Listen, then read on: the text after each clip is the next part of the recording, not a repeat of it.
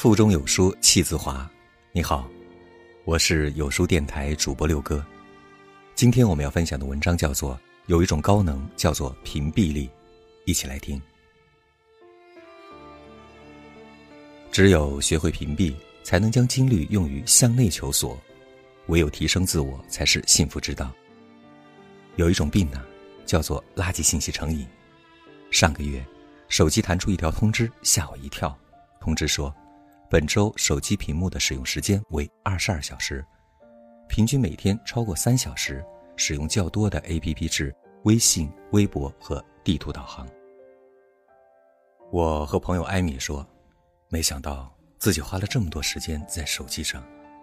艾米却说，你这已经很健康了。我每天六个小时，也不知道做了什么。他呀，爱看八卦，关注一大堆的娱乐号。前一阵还骂某个大叔级的明星包小三，没过几天又转变风向说小三不是个好东西，捞那么多钱还不满足。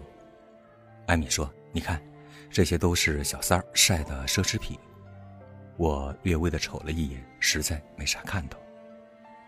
有些新闻瞄一眼标题就足够，比如某某复出，某某包小三，知道这件事情就好，控制在十秒以内。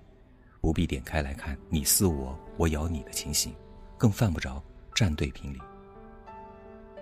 恐怖的是，艾米因为关注这些东西，只要打开电脑和手机，都是这些推送，这就是所谓的推荐算法。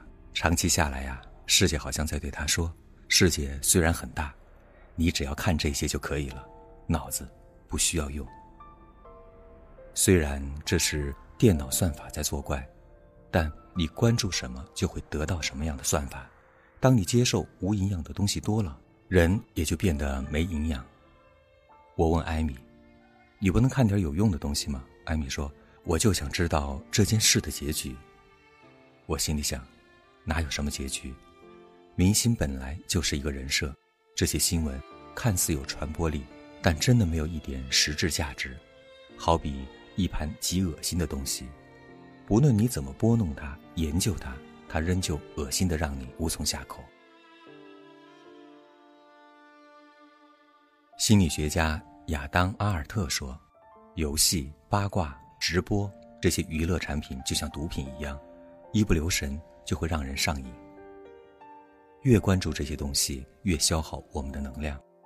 只有主动屏蔽它们，减少关注度，才有机会将精力用在生活本身。”某种程度上来说，屏蔽垃圾呢，反而是一种保护，保护我们的家庭和生活不受干扰，生活才能更美好和高效。有些交往其实是无效社交。大志最怕过年，聚会活动太多。今年春节，大志带家人出国溜了一圈，累却觉得值。大志做小买卖。往年正月呢，场子一个接一个，遇到生意上的朋友组个局，还得笑着脸跟一群陌生人嘘寒问暖、敬酒加微信，一屋子人满嘴的客套话。第二天醒来，记不清见了谁和谁。三天之后啊，基本成了陌生人。也有几个继续来往的朋友，但仅限今天到哪儿吃，待会儿去哪儿玩的层次。其中一个朋友喜欢在夜总会消费其他的项目。大致呢很不能接受，他的初衷是想多结交朋友，为自己赢得有用的资源。越到后面，他越迷茫。一年吃喝开销十几万，花时间和精力结交的人，不仅没有一个成为真朋友，还差点把他带偏。真是应了那句老话：“酒肉朋友靠不住。”后来，大志逐渐推掉不必要的饭局，开始。确实有一部分人际关系的流失，但把多出的精力用来钻研业务、生意，并没有变差。这种事我也做过，在浙南多年来一直听不懂本地方言，也没啥本地的朋友。一次参加活动，被发起人拉进了一个群，好家伙，足足五百人，来自本城各处，大家整天交流吃喝玩乐的信息，开始。我抱着融入当地生活的心态，积极和大家聊天，遇到问题也尽可能有所回应。偶有人加微信，我有一个习惯，新朋友都会进行分类，而这里的人没有办法归到以往的任何一类。于是我新建了一个名字，叫做“吃喝玩乐”的类别。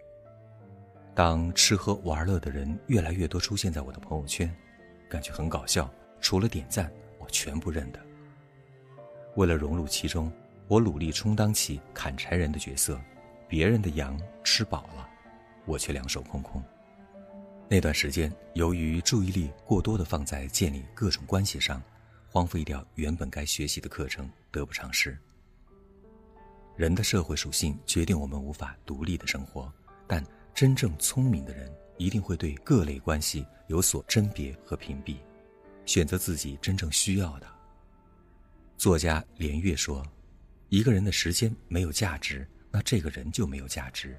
时间不骗人，把时间用在无用的社交和酒肉朋友上，收获的除了短暂的热闹，只有长久的空虚，说不定还会被带偏。精力可贵，拿来锻炼学习，哪样都比深陷无用的社交强。屏蔽不需要的关系，才是获得幸福的重要方式。只有学会屏蔽。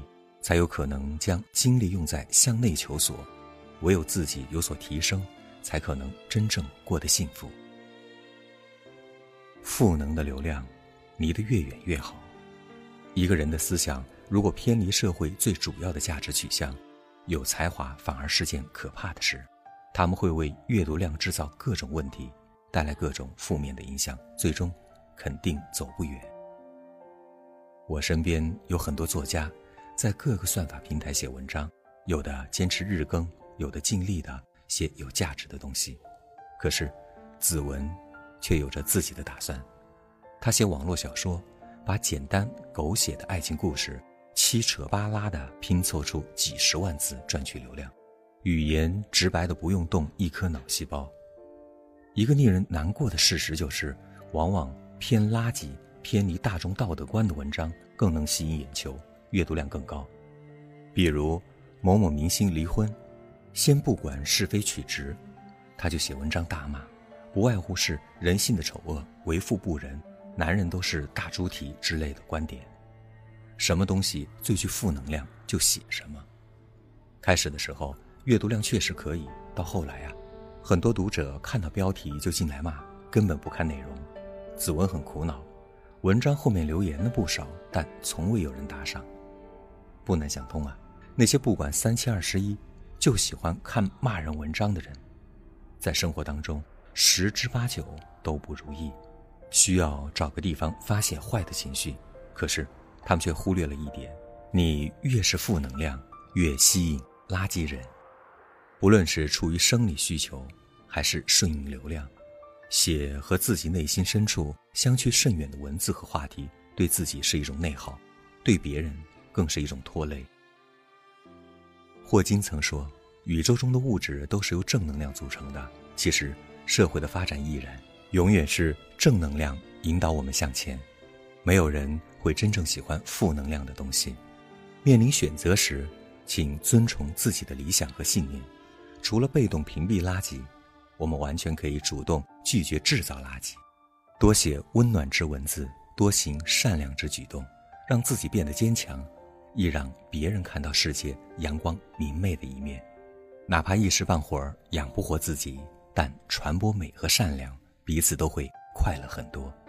世界复杂的时候，越要简化自己。年少时，我们不停给自己的生活加料，现在开始学做减法，试着屏蔽不值得的人事和物。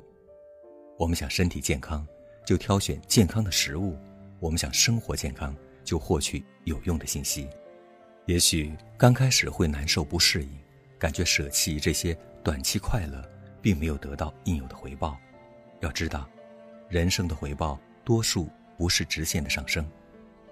等时间线拉长，结果自见分晓。想要生活变得更好，学会屏蔽，把时间和精力花在给自己赋能的事情上，而不是让自己赋能的事。米兰昆德拉在《生命中不能承载之轻》当中说：“从现在起，我开始谨慎地选择我的生活。我不再轻易让自己迷失在各种诱惑当中，我要向前走，把关注点放在创造价值和愉悦家人的事情上。人生还长，让我们拭目以待。在这个碎片化的时代，你有多久没读完一本书了？长按扫描文末二维码，在有书公众号菜单免费领取五十二本好书，每天有主播读给你听。我是主播六哥，在美丽的广州为你送去问候。喜欢这篇文章，走之前记得在文章的末尾给好看的文章点个好看。明天同一时间，我们不见不散。